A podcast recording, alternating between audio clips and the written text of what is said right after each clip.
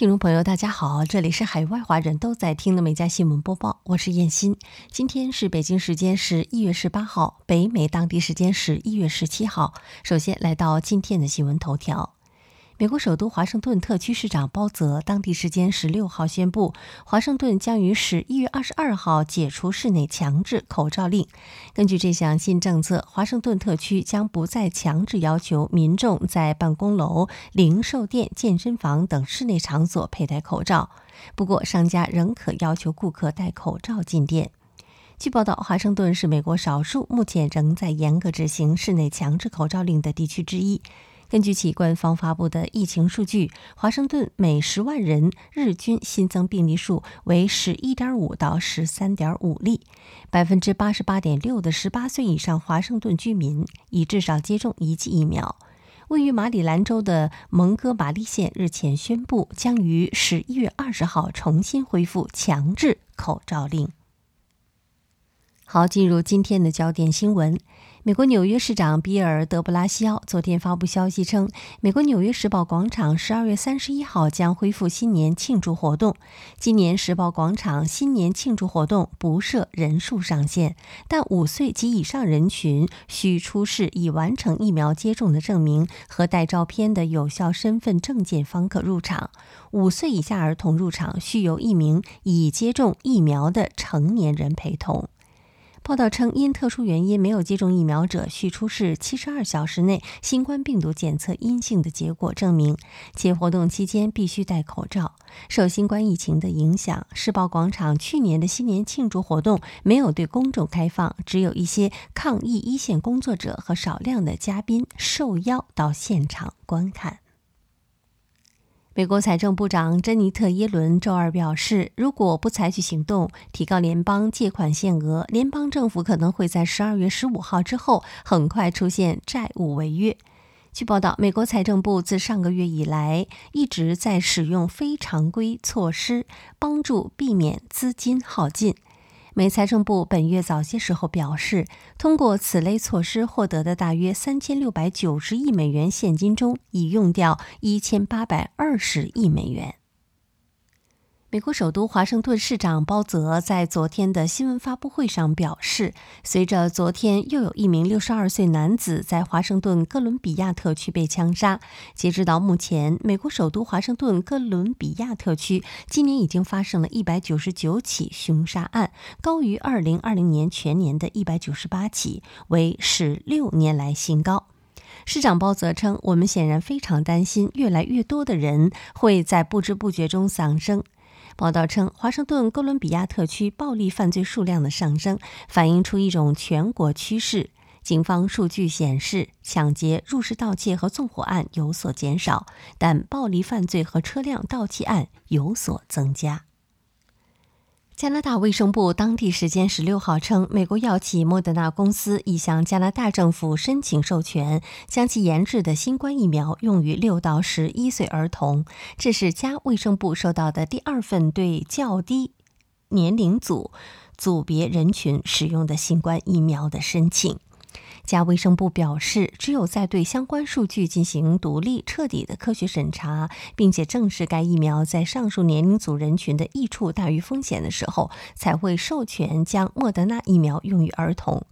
此前，加卫生部已于十月十八号收到将美国辉瑞公司与德国生物新技术公司合作研发的新冠疫苗用于五到十一岁儿童的申请，审批工作仍在进行中。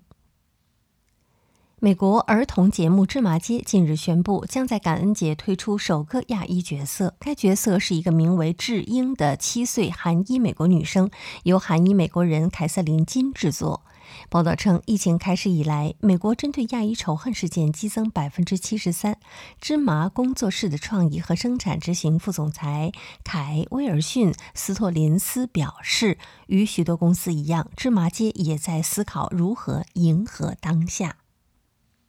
当地时间十一月十六号，美国波士顿三十六岁的华裔候选人吴米宣誓就职，正式上任波士顿市长的职位。此前，十一月二号，吴米当选波士顿市长，成为该市史上首位亚裔市长。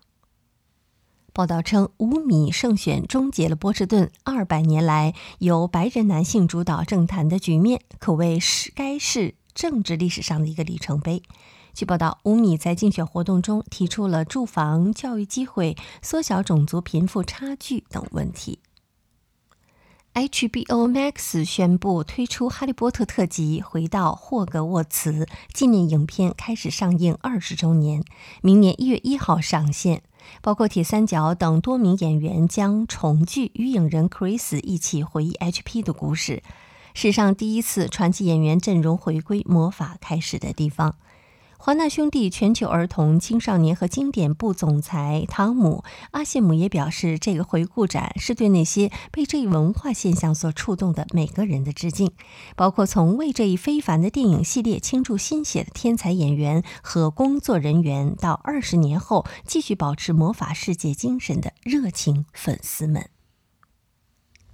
美国一份报告显示，美国德克萨斯州一所高中的校长近日决定拆除校园内所有的厕所的门，以遏制吸毒和其他重大行为事件。该校校长 Christina 表示，这是为了学生的安全着想，因为该校百分之九十的毒品犯罪都发生在厕所内。自从厕所门被移走以来，再没发生过违规行为。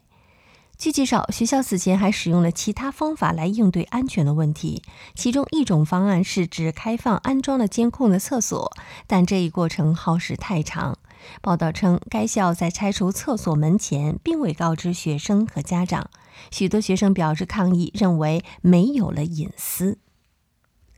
据路透社当地时间十七号报道，加拿大不列颠哥伦比亚省近日遭遇强降雨，引发严重洪灾和泥石流灾害，造成了至少一人死亡、两人失踪。泥石流还冲毁了多辆汽车，被困人员和车辆数目仍有待确认。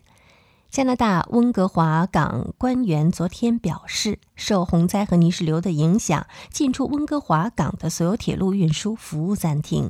报道称，温哥华港单日进出货物价值达六点零五亿美元。加拿大警方表示，由于还收到其他人员失踪的报告，不排除发现更多遇难者。加拿大总理特鲁多十六号与卑诗省省长贺锦通话时表示，联邦政府将在救援和灾后重建方面向卑诗省提供援助。美国房地产网站 Zillow 的信息近日显示，马斯克已经接受了买家对他的旧金山郊区豪宅的初步报价，这意味着该房产即将出售。该房产位于加州旧金山郊区的希尔斯伯勒，面积达四十七英亩，拥有广阔的草坪以及一个用于景观灌溉的水库，车库可容纳十一辆车。初步售价为三千一百九十九万美元，但最终售价未知。去年，马斯克曾承诺不拥有任何房子。他表示：“这是为了自由，我不需要现金，我把自己献给火星和地球。你拥有的东西只会压垮你。财富让人觉得压抑。抛售房产之后，别人就不会因为我是亿万富翁而攻击我。我以后考虑租房居住。”美国密歇根州一位父亲布拉德利·范德波尔近日用机械吊钩为八个月大的女儿做了一个秋千，展现了一把硬核的父爱。据报道，布拉德利经营着一家汽车修理厂。报道称，布拉德利把乘着八个月大女儿的汽车安全座椅挂在了机械吊钩上，然后轻推为女儿荡秋千。网友称赞这位爸爸的聪明才智。一位网友写道：“尽职尽责的爸爸真是个伟大的人，他非常爱他的孩子。”意大利罗马一座历史悠久的别墅即将拍卖出售，起拍价是四点七一亿欧元。这座古宅最值钱之处是一幅天顶的壁画，为巴洛克艺术之父意大利画家米开朗基罗·梅里西达·卡拉瓦乔的唯一的存世天顶壁画。据报道，这一幅壁画为卡拉瓦乔二十岁出头的时候创作的。壁画宽二点七五米，绘制于别墅一楼一个小房间的天花板上。这个房间原为炼金室。壁画内容为罗马神话中的三个神。此别墅如今因遗产纠纷出售，定于明年的一月十八号拍卖。英国一位六十五岁的男子霍华德·里斯和五十三岁的同伙休·莱森日前因在自家豪宅非法掩埋有毒废弃物，净赚二百六十万英镑。据报道，调查人员发现，李斯和莱森在以七十五万英镑的价格出售国家二级保护的乡间别墅之前，在别墅非法掩埋了有毒的废弃物，其中包括腐烂的生活垃圾、塑料碎片、带着汽油的汽车零件、医院用过的注射器和临床工具等。目前，李斯因违反五项法规被判处十六个月缓刑，并处罚款六万六千八百四十一点七七英镑。莱森因违反两项法规被判处十六个月缓刑，并处罚款十万八千三百一十三点一四英镑。该地区自然资源部经理马丁·埃文斯表示：“我们希望这起案件可以给那些通过违法牟利的人发出积极的信息，那就是北威州绝不会容忍伤害当地社区和破坏环境的行为。”